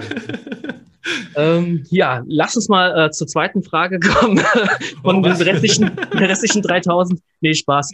Ähm, was denkst du denn so konkurrenztechnisch? Also mhm. kann irgendwie ein Baidu nach Europa kommen? Kann Apple eine geile oh. Suchmaschine starten? Ja, ja, spannende Frage. Was, was kann es da noch, was kann es da geben? Also was Ernsthaftes? Weil momentan, also ich habe mal Ecosia ein bisschen genutzt, aber so richtig geil fand ich es jetzt nicht, obwohl die sind ja, glaube ich, eine Meta-Suchmaschine, dienen sich ja auch an vielen. Ja, gut, die haben zum Teil kaufen die die Ergebnisse noch ein. Mhm. Also ich muss ehrlich gestehen, mir geht es genauso. Ich habe DuckDuckGo und Ecosia, weil ich es einfach wo wirklich, ich wollte es nutzen und es ging nicht. Also spätestens am dritten Tag, glaube ich, habe ich die Geduld verloren. Ja. Ähm, also ich glaube so ein bisschen das Rennen um, um Websuche als, als, wie gesagt, dieses breite Suche für alles ist, ist glaube ich, gelaufen. Da wird es schwer, Google wirklich einzuholen. Da sind sie auch, hey, Google ist echt gut geworden. Also die sind verdammt gut was sie, in dem, was sie tun. Ja, ähm, ja. Ich glaube, eine echte Chance ne, für eine Konkurrenz kann es nur geben, wenn sich entweder die Rahmenbedingungen stark ändern, sprich, wenn es zum Beispiel eine, eine, politische Regulierung gibt in der Form, dass, keine Ahnung, irgendwas, was Google zum Beispiel, dass, dass sie keine Nutzerdaten mehr nutzen dürfen, warum auch immer. Mhm. Ähm, aber dass dann wieder ein neuer Wettbewerber äh, die Chance hätte, Google auf Augenhöhe irgendwie Konkurrenz zu machen, weil im Moment, wie sollst du da jemals aufholen? Selbst wenn du, wenn du dieselben, ich meine, die Technologie, die Google einsetzt, das ist gar nicht mal mehr so deren Vorteil, sondern es ist tatsächlich eigentlich die Masse an Daten, die sie haben.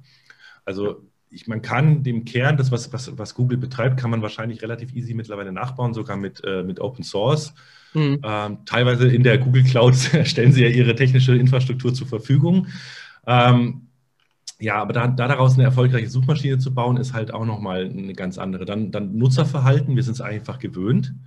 Sie haben auch mit Android, glaube ich, damals einen, einen ziemlich genialen Schachzug gelandet. Äh, ja, dass sie da einfach an der Stelle sich reingenistet haben, an denen du nicht oder schwer an Google vorbeikommst. Also selbst wenn es jetzt eine gute Suche gäbe, bis du erstmal das Verhalten dafür schaffst. Also es muss so viel besser sein, dass ich dir sage oder meiner Mutter sage, äh, fang an, nicht mehr Google zu nutzen, weil es ist so viel besser.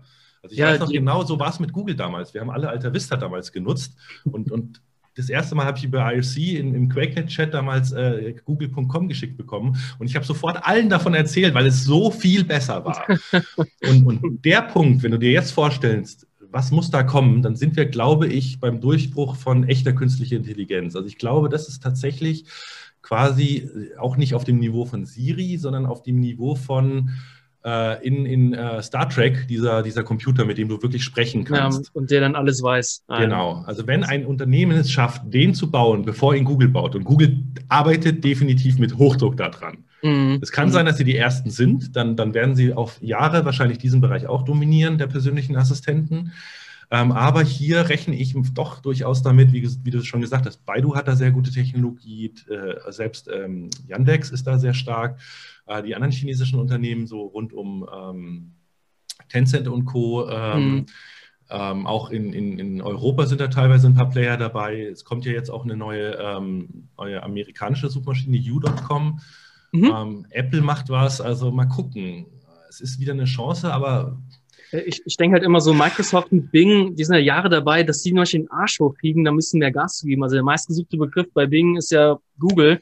Ja. Ähm, das ist schon ein ziemlich Armutszeugnis. Aber, aber, genau das ist, glaube ich, auch das Problem, dass eben Bing, selbst wenn sie genauso gut wären, nicht mehr wachsen würden. Sie würden ja. wahrscheinlich auf demselben Niveau bleiben und es wird immer Bing-Nutzer geben. Und, und, Microsoft hat ja natürlich durch die große Verbreitung von Windows und anderen äh, Technologien auch einen Kundenzugang, den sie dafür nutzen können so wie es halt jetzt Apple hat. Also das ist, glaube ich, der einzige Player, der wirklich gefährlich werden kann, ist, ist Apple. Weil wenn Apple heute sagt, äh, Google ist nicht mehr die Standardsuche und wir schmeißen sie aus dem äh, Safari raus und wir machen da unsere Apple-Suche und dann auch noch abliefern, sprich, dass der Nutzer sagt, wow, das ist so gut, ich will jetzt nicht mehr Google nachinstallieren oder so, mm, mm. Dann, dann hätten sie eine, eine, echte Chance. Oder eben, wie gesagt, äh, dass sich die Markt- oder Regulierung ändert, dass Dinge, die Google im Moment so gut machen, nicht mehr erlaubt sind. Das könnte zum Beispiel auf Facebook passieren, dass Sachen verboten sind, warum Facebook-Werbung gut funktioniert. Ähm, ja, wir sehen ja auch gerade, dass Google jetzt von, von Cookie-Based Tracking los ja. weggeht von alleine, weil ja. das naja, gut, aber mit Fingerprinting ist eigentlich, äh, ja, brauchen wir eigentlich nicht also, drüber reden. Es, eigentlich ändert sich nichts. Ändert sich nichts. Also es ist ähm, einfach nur traurig. Ja. Ähm, also ich glaube wirklich, dass viel passieren muss und dass jemand einen, einen intellektuellen Durchbruch, der an Google vorbeigeht, äh, hinkriegen muss. Und die Wahrscheinlichkeit dafür ist verdammt gering, weil mhm. Google investiert unfassbar viel in Research, die kaufen sehr viele Startups auf, auch Apple ähm, kauft jede, die haben es irgendwie gesagt, alle, wie war das, drei Unternehmen die Woche kaufen die auf oder sowas habe ich, jetzt die Woche gelesen. Also Krass. es ist abartig, wie viele kleine innovative Startups da einfach weggekauft werden. Mhm da, da, nee, ich, ich, ganz ehrlich, ich sehe es irgendwie nicht. Ich ja, ich glaube ich glaub auch nicht mehr daran, dass da noch was passiert. Ähm, wie, wie denkst du denn, wie denn die, die SERPs, die organischen Suchergebnisse, wie werden die sich ändern? Also wenn wir irgendwann haben, dass die erste Seite nur noch mit Ads zugeballert ist und man muss auf die zweite Seite klicken, um die organischen... Ist das, ist das schon so, oder? noch nicht komplett, glaube ich zumindest, oder? Naja, mo mobil muss man teilweise die organischen Ergebnisse ja schon wirklich suchen. Mhm. Ja, also ganz ehrlich, das, das, wird einfach weitergehen. Das ist ja, ob, ob, Google noch mehr Ads da reinbaut oder, oder ihre eigenen Produkte immer mehr in den Vordergrund ja, natürlich. Also das, das, wenn, ihn, wenn da keiner kommt, der es ihnen verbietet, werden sie es natürlich ja, immer weitermachen. Mhm. Nichtsdestotrotz, solange Google noch Traffic äh, äh an, an, Webseiten sozusagen rausgibt äh, und wir die Rankings dazu verändern können, wird es auch noch SEO geben. Mhm. Aber die, die Spielräume werden ja immer kleiner und, und man muss sich schon echt Gedanken machen mittlerweile, was man macht und wie man es macht und ob sich das überhaupt rechnet. Ähm, auch wie, ja, wenn die Top 10 immer härter wird, wenn die Top 10 nur noch irgendwann eine Top 3 ist, weil alles unter Platz 3 eh keine Klicks mehr bekommt. Und dann sind da ja. schon Unternehmen, die seit zehn Jahren einen sauguten Job machen in Sachen Content Marketing und SEO. Hm. Dann überhaupt das Investment, was du bringen musst, um in die Top 3 zu kommen, ob sich das dann überhaupt noch rechnet. Also da bin ich mal gespannt. Ähm, ich glaube, es wird halt Strukturen äh, eher äh, befestigen. Ich glaube auch, wir sehen auch gerade im E-Commerce die nächsten Jahre wahnsinnig viele Konsolidierungen. Es fängt ja jetzt schon an, dass das große, kleine Aufkaufen. Äh, es gibt ja auch so ein paar, paar Private Equity finanzierte Investoren, die die ganzen kleinen Amazon-Händler aufkaufen. Ja. Mhm. Also diese Konzentration, glaube ich, wird immer stärker stattfinden. Aber was das für den Markt bedeutet, das wissen wir, was das für den Konsumenten bedeutet. Das haben wir auch im, im, im Home Delivery, Pizza Delivery äh, Markt schon gesehen. Ähm, aber dann ist wieder die Chance da. Also immer wenn, immer, wenn du einen Monopolisten hast, ist die Chance für Innovation wieder da. Ähm, und ja, ich glaube, die, die Spielräume sind nach wie vor da. Also ich habe großen Spaß mit, mit SEO, ich habe auch großen Erfolg mit SEO. Auch Kunden, die ich berate, äh, nicht alle und es ist nicht immer einfach, aber es geht noch. Mhm. Und, und ich meine, AdSense war äh, oder Google Ads waren auch mal saubillig und sind mittlerweile äh, sauteuer. Genauso mit Facebook. Facebook Marketing war am Anfang, ey, ein Euro rein, 100 Euro raus fast ja. schon. Und mittlerweile ist halt auch schwierig. Und, und ja. auch immer. Jeder Marketingkanal, der irgendwann populär wird, der irgendwann von allen genutzt wird, wird irgendwann kompetitiv. Hm äh, und wird, wird durch die Mechanismen automatisch durch das Gebotsverfahren, sage ich mal, äh, an, an, den Grenzwert der Wertschöpfung, das hat Google sehr schlau gemacht. Also was ja, es ist gerade so für dich noch profitabel, in AdSense, äh, in, in, Ads zu klicken, also bist du drin und Google schöpft die ganze, die ganze Kohle ab. Und ich glaube, da wird es halt mit SEO auch hingehen, dass du, ja, dass es sich gerade so noch rechnen wird, irgendwie SEO zu betreiben. Ähm, ja, und vielleicht so eine, so eine Aussage, würdest du jetzt unseren Zuschauern, Zuhörern noch SEO empfehlen, die nächsten fünf Jahre? Oder würdest du sagen, hey, sucht euch lieber noch neben SEO noch 20 andere Kanäle? Ja. Also ich würde auf jeden Fall, egal, es kommt natürlich aufs Geschäftsmodell drauf an. Es gibt keine Klar. Antwort für jeden. Klar. Aber ich würde sagen, wer nicht über SEO nachdenkt, zumindest, äh, der vergibt eine Chance, das wie mit jedem anderen Kanal. Man muss eigentlich über jeden Kanal nachdenken, macht der Sinn für mich? Äh, kann der für mich profitabel sein, ja oder nein? Hm. Schwierig wird es bei Geschäftsmodellen, die äh, zum Beispiel werbefinanzierte Vermarktung von Reichweite angeht. Also wenn ich aus Google meinen Traffic beziehe, um ihn dann mit Werbung zu monetarisieren, das wird, glaube ich, echt schwierig. Oder wenn ich äh, ein Geschäftsmodell habe mit so einfachen Frage-Antworten-Modellen. Äh, ja. Dass klar. das halt Google immer mehr selber beantwortet, immer mehr auch mir den Traffic gar nicht mehr schicken wird, dann, dann, dann brauche ich heute vielleicht auch gar nicht mehr damit anfangen. Also ich würde heutzutage äh, sowas wie gute Frage nett nicht mehr anfangen aufzubauen. ähm, ja, mh, hm, klar. Also es gibt so Geschäftsmodelle, die funktionieren. Auch, auch deine Mutterwitze würde ich auch heute nicht mehr bauen. Äh, oder, oder, keine Ahnung, Wetter, Wetter, eine Wetter-App. Äh, wenn, die, wenn, du Wetter eingibst, weißt du selber, kommt eine Box von Google, die dir sagt, wie es Wetter wird. Also ja, ja, da musst du ja. mit dir andere Kanäle suchen. Aber es gibt halt super, super viele. Also gerade zum Beispiel lokale Unternehmen. Man hat es jetzt in Corona gesehen. Ich habe äh, hier im, in meinem Umkreis, im persönlichen Umfeld vielen einfach mal äh, kurz äh, ja mehr oder weniger ehrenamtlich geholfen, die halt massive Probleme hatten, weil sie plötzlich dann doch im Internet was machen mussten. Das kennen ja viele mhm. so, äh, es ist Lockdown, du dürftest noch liefern, aber äh, ja, du hast halt weder eine Webseite noch die Möglichkeit. ähm, oder, oder, oder, oder andere, die, denen auf einmal irgendwie Umsätze weggebrochen sind oder die neu gestartet sind mit einem, mit einem neuen äh, Umfeld. Und da habe ich gemerkt, also gerade im, im Local SEO geht noch so viel. Ob das, ob das Ärzte ja. sind, ob das Krankengymnasten sind, ob das, keine Ahnung, ich habe hier äh, Garten, Gartenbauunternehmen geholfen. Ähm, also gerade so diese klassischen Handwerksberufe, die jetzt irgendwie auch in der Digitalisierung noch gefühlt in den 90er stecken. Da, da kann man noch viel machen. Ohne Ende Chancen. Ich habe jetzt, einen, der ist mittlerweile ein guter Kumpel von mir, der, der ist ein Tra Trapezblechhandel. Da denkst okay. du dir so, what the fuck? Aber der hat mittlerweile auf YouTube Millionen von Aufrufen. Die Leute rufen ihn an aus, aus äh, hunderten Kilometer Entfernung und wollen bei ihm Trapezbleche bestellen. Ja. Ey, das ist so geil zu sehen. Also es gibt immer noch nach wie vor so viele Chancen.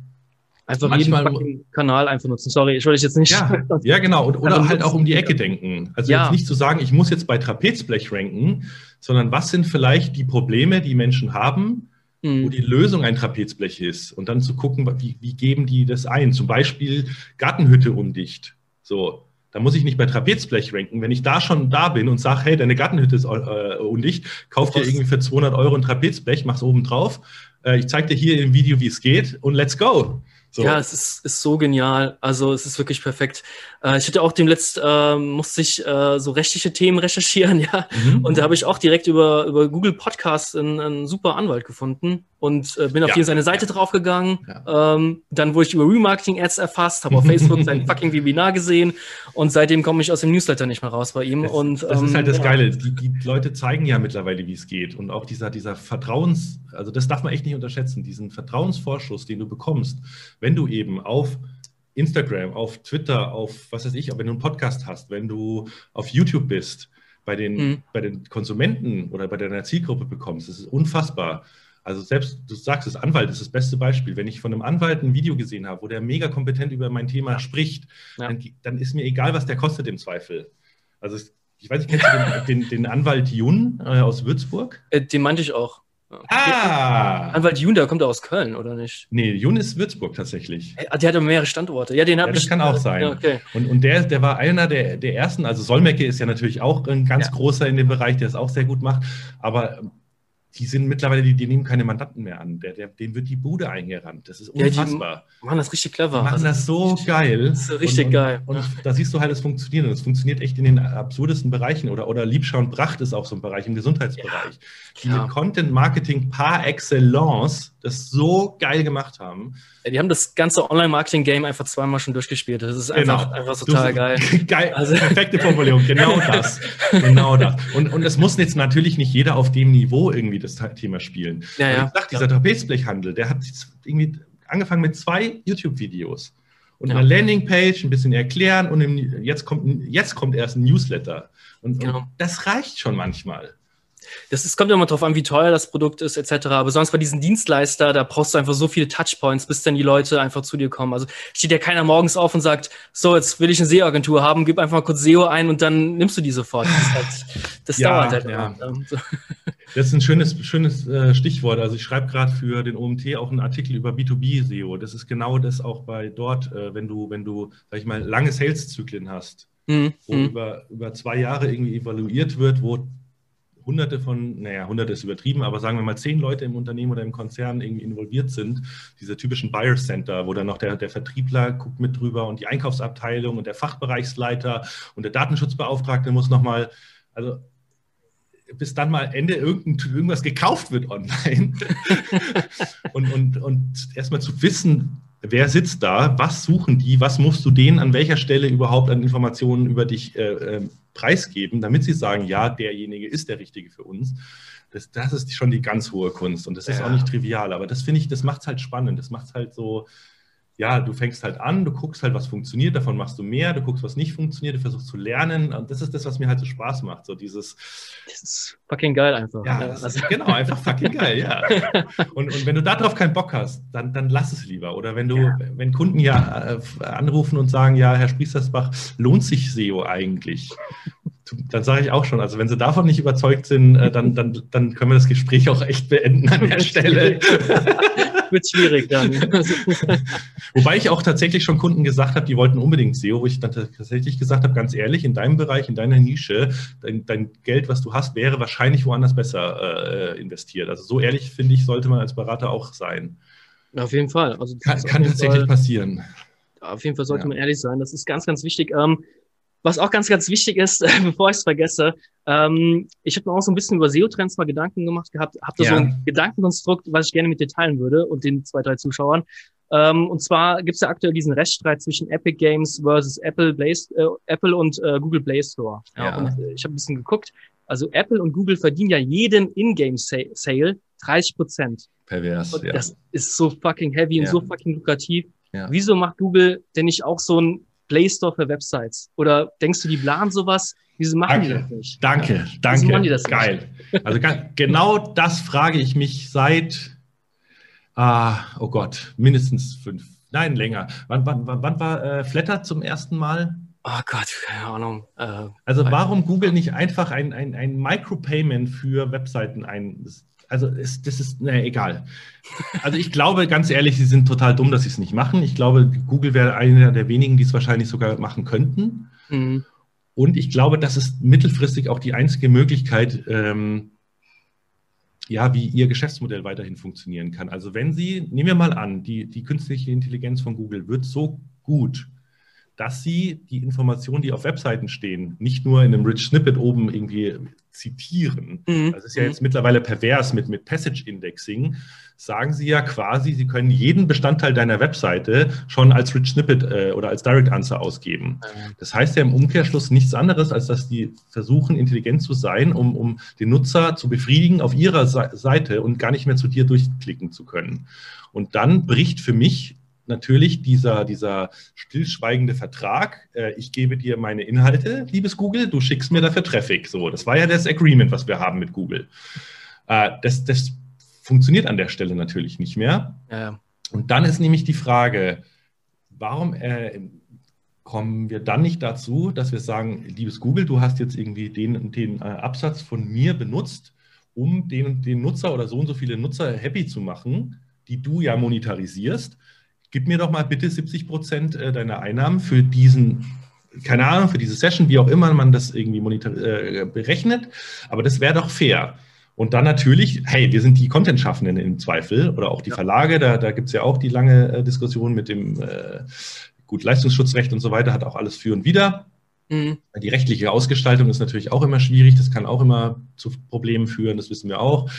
Aber ich glaube, wir brauchen da was. Und, und Google wäre, glaube ich, gut beraten, wenn sie sowas, wie du sagst, einführen, dass du vielleicht, keine Ahnung, sagst, 5 Euro im Monat ist mir das Surfen wert und, und Google merkt, welche Seiten du benutzt, von welchen Seiten du Informationen ziehst, verteilt es im Hintergrund still, äh, stillschweigend sozusagen mit kleinen Centbeträgen oder wie auch immer ermöglicht es einfach beiden Seiten wieder besser davon zu leben und, und, ein faires System aufzubauen, wo, dann, wo wir dann auch sagen, hey, das, da ist Google auch wieder ein, ein, wertvoller Player in dem Markt und nicht das Arschloch, das uns ausbeutet, wie es manchmal jetzt äh, vielen Publishern tatsächlich schon so vorkommt ist wirklich so. Also wenn die dann wirklich, äh, sag ich mal, sehr, sehr kostenintensive Studien einfach direkt äh, die Ergebnisse in Rich Snippets einfach direkt anzeigen, du musst ja nicht mal auf die Webseite draufgehen, ja. dann machst du eigentlich die Arbeit umsonst, äh, einfach nur für einen Großkonzern noch mächtiger zu machen. Das ist wirklich. Ja, das ist, ist, ist echt schwierig. schwierig. Ja, erbärmlich. Ähm, ja, also, also ich finde deine Idee super. Ich, ich hätte das gerne, ich würde das sofort auch nutzen.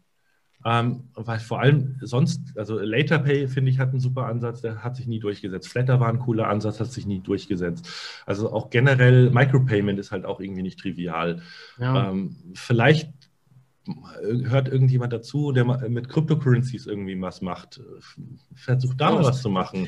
Ja. Also wenn ihr, wenn ihr eine Kryptowährung habt, in der Mikrotransaktionen sehr schnell und sehr kostengünstig abbildbar sind, wäre das zum Beispiel saugeil, da mal was zu machen und, und ich weiß, das ist immer das Problem. Du brauchst erstmal Webseiten, die das akzeptieren als Zahlungsmittel. Dann brauchst du Kunden, die bereit sind, damit zu zahlen. Das ist halt auch so ein schwieriges Thema, weil das Internet lange Zeit so viel umsonst geboten hat, dass die Leute auch, also die Zahlungsbereitschaft im Internet ist tatsächlich ein Problem. Das merke ich selber auch. Ähm, Gut, ich meine, zu den Downloads hat uns ja auch immer gesagt, hey, wird doch keiner MP3s äh, bezahlen und jetzt machen sie es alle. Ähm, Wenn es möglichst einfach ist und ja, ähm, das ist echt schwierig. Aber ich bin, ich bin auch deiner Meinung, klar. Das Internet ist for free und die Suche erst recht. Und ähm, ja, schwierig. ja, ich finde es auch immer schwierig. Also auch, auch, auch äh, sage ich mal, so echte, echte ähm, ja, äh, Bezahlschranken. Also viele, viele Zeitschriften oder Zeitungen machen es ja jetzt vor, irgendwie, dass du Paywalls. Von, genau, mhm. mit den echten Paywalls jetzt. Finde ich halt auch schwierig, weil du oft nicht siehst, was du kriegst. Also mir ist ein paar Mal so passiert, ich habe von, von Stiftung Warentest.de, kommst ja oft äh, drauf und dann musst du irgendwie 2,50 Euro, die kannst du per PayPal bezahlen für das PDF. Mhm. Finde ich einen total fairen Preis, weil mhm. das sind teilweise echt gute Testberichte und so weiter. Aber also mir ist es jetzt schon mehrfach passiert, dass der Testbericht einfach äh, nicht so toll war. Ja, ganz blöd. Ja. Äh, und dann denke ich mir halt auch, wenn, also können wir da nicht irgendwie so eine Art nutzungsbasierte Abrechnung für finden oder so, dass du wirklich sagst, so wie du sagst ja auch, MP3 hat sich durchgesetzt, aber was hat sich denn wirklich durchgesetzt? Es sind die Spotify-Abos und Spotify ja. verteilt die Kohle an die äh, Künstler. Hm. Also natürlich gibt es da auch Künstler, die leer ausgehen, die Kleinen werden benachteiligt, das ist immer so, die Großen äh, kriegen die Millionen, keine Frage. Ja. Aber, aber das funktioniert eher, als dass du tatsächliche CD-Verkäufe per MP3 noch irgendwie machst. Also ich glaube, so ein, so ein Spotify für Web-Content. Warum? Das, das wäre doch was für Apple.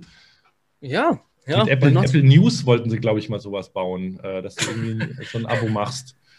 Ich, ich denke immer, ähm, irgendwie, wenn ich immer so überlege, so Google, die versuchen so viele Dienste immer auch äh, einzuführen, so Google äh, Steady, also dieses äh, Gaming-Streaming, mhm. zum Beispiel, was jetzt auch eigentlich. Stadia. Stadia, äh, sorry, genau.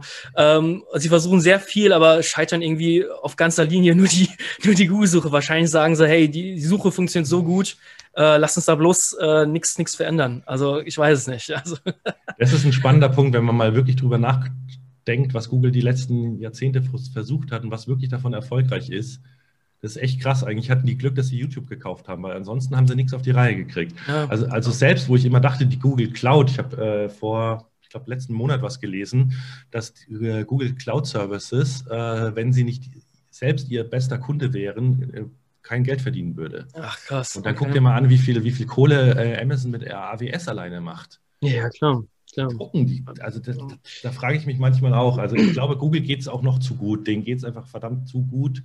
Mhm dass die gar nicht, ja, man kriegt nur manchmal immer so Geschichten mit von, von Googlern. Ähm, ich weiß nicht, wie, wie, wie, viel du mit internen Googlern schon zu tun hattest. Ja. ähm, ich habe mich mal ins Bewerbungsverfahren bei Google äh, be begeben und da auch Leute kennengelernt und so weiter. Also das ist teilweise erschreckend, was da auch äh, für eine Unternehmenskultur herrscht. Wie meinst du das? Sind die alle so locker drauf oder haben die keine Ahnung? Oder, mm, ja, du kennst wahrscheinlich Valve auch ganz gut, oder? Ja, die auch Counter-Strike gemacht haben ja, oder machen. Die sind ein bisschen ähnlich. Das heißt, die Company ist so hoch profitabel und bezahlt seine Mitarbeiter so gut, ist bei Google genauso. Die kriegen ja, also ein Google Engineer, der kriegt ja wirklich, die können ja rund um die Uhr fressen, saufen, was sie wollen. Die, also denen wirklich ja wirklich Zucker in den Arsch geblasen von vorne bis hinten. Ähm, die haben aber nicht wirklich mehr so eine Art Druck oder ähm, also für Innovation, finde ich, braucht man halt auch immer einen Mangel irgendwo oder einen, einen Druck.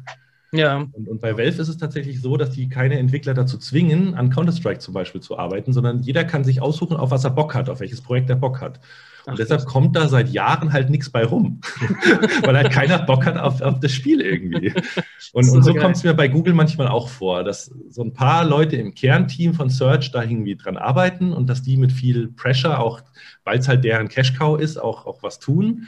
Und, und die Monetarisierungsabteilung von, von äh, Google Ads in Dublin, das Vertriebsteam und so weiter, die, die haben ja den Druck, weil die werden mhm. am Umsatz gemessen. Das läuft. Aber ja. alles andere von Google ist so, boah, ja, die spielen da so vor sich hin, dann bauen die mal ein Social Network, dann bauen sie mal Google Wave, dann machen sie mal dies, dann machen sie mal das, dann wird es mal wieder eingestellt, weil es hat ja nicht so richtig funktioniert. Wahnsinn. Ja, Innovators Dilemma kennt man ja auch. Also das, ich glaube nicht, dass aus diesem, es ist schon mittlerweile ja mehr als ein Konzern, es ist eigentlich so fast schon wie das Siemens äh, von damals. ich glaube nicht, dass das nächste große Ding von Google kommt. Glaube ich auch nicht. Glaube ich echt nicht. Also ja. wenn, dann so wie, wie Facebook das gemacht hat, dass sie es kaufen. Ja, Facebook hat ja mit Instagram und mit WhatsApp äh, sehr, sehr, sehr, sehr schlaue Akquisitionen hingelegt. Mhm, klar. Ähm, und, und da muss Facebook äh, oder Google aufpassen, dass sie den, den nächsten großen Innovator nicht verpassen wenn du, wenn du drei Unternehmen in, in der Woche oder am Tag äh, kaufst, äh, dann wird ja vielleicht der ein oder andere Innovator hoffentlich dabei das, sein. Das ist ja das Schöne, ja. Die, die haben ja die Kohle dafür, von daher äh, die Chance relativ hoch. Und sie machen ja auch viel in der, in der Forschung. Also, ja. Müssen uns alle keine Sorgen um Google machen, das ist schon mal gut zu wissen. Ja. Das glaube ich auch nicht wirklich. Aber es ist halt auch irgendwie schade. Also, ich weiß nicht, die Diskussion haben wir vor zehn Jahren schon geführt, mit, mit, mit äh, MySpace war es ja auch so oder, oder StudiVZ. Hätte man sich ja. damals auf dem Höhepunkt nicht vorstellen können, dass die so schnell wieder verschwinden. Ja, und, und, und seit Jahren sage ich halt auch, ey, der nächste kann, der nächste ist um die Ecke und Google kann verschwinden, aber ich weiß es nicht, ob das noch wahr ist. Ich weiß nicht, ob die nicht mittlerweile so groß und so gewachsen sind, wie gesagt, durch diese Mechanismen, dass sie Sachen auch so früh aufkaufen. Hm. Also du müsstest ja, selbst wenn du jetzt. Big to fail heißt das. Ja, so ein bisschen, genau. genau. Oder schau dir die Startup-Welt an, um so groß zu werden. Selbst wenn ich jetzt, keine Ahnung, nehmen wir mal an, ich habe eine technische Innovation und die ist besser als alles, was es jemals gab. Und hm. die habe hab nur ich und die kann Google nicht kopieren, was ja auch nochmal ein anderes Thema ist. Da müsste ich ja erstmal Venture Capital finden, das mich oder es mir ermöglicht, so groß zu werden und die, die Strukturen aufzubauen, um, um, mich dann bekannt zu machen und so weiter. Mhm. Das heißt, da, da, kommt so viel mittlerweile dazu, dass das notwendig wäre. Selbst wenn ich diese bahnbrechende Technologie hätte, ist es wahrscheinlich sogar schlauer zu sagen, ja, Google, kauf mich einfach hier, ich nehme meine zwei Milliarden, ja, leg mich auf die faule Haut. Ja. Nimm mich einfach, ja. Genau, genau. nimm mich jetzt auch, wenn ich stinke. ja, ähm, das ist ähm, doch ein wunderbares Schlusswort. Ja, nehme ich jetzt auch, wenn ich. oh Gott. Nein, wir, wir machen noch ein richtiges Outro. Äh, Kai, erstmal vielen Dank für deine Zeit. Äh, ja, gerne. die Zuschauer, Zuhörer dich kontaktieren möchten, weil sie wichtige, spannende Fragen an dich richten wollen, wie kann man dich denn kontaktieren am besten? Also man kann mir ja immer gerne über, über Twitter folgen und mir auch, mich auch anschreiben. Äh, auf Twitter heiße ich SEOKai. Ähm, einfach per E-Mail gerne an kai at search-one.de oder ja, gerne auch auf meinem, äh, ist ja kein Blog mehr, ist jetzt ein Magazin. Werde ich verlinken in den Shownotes auch. Ja. Ah, Links, juhu! Yeah, no follow Links. Was? No follow? Äh, ich, ähm, ja, dann sag mal, Fabian, zieht er dann trotzdem? ja, vielleicht. Ich weiß nicht, ob SEO lohnt. Mal gucken. Ja. Also. Aber nur, wenn ihr den ganz fleißig klickt. Genau. Ach ja, genau. schön, schön. Nee, sehr gerne. Also freue mich immer über, über Feedback, auch über Meinung, äh, über, über Einladungen zu weiteren Diskussionen. Ähm, ja, bin, bin auch da draußen ansprechbar. Hoffentlich auch irgendwann mal wieder auf Konferenzen unterwegs. Mal gucken. Ja, super geil. Ja, also vielen, vielen herzlichen Dank nochmal für deine Zeit. Und ja, vielen Dank auch für deine Zeit, lieber Zuhörer, Zuschauer. Wir sehen uns bis zur nächsten Folge. Hau rein. Sehr Ciao. gut, danke Fabian. Ciao. ja.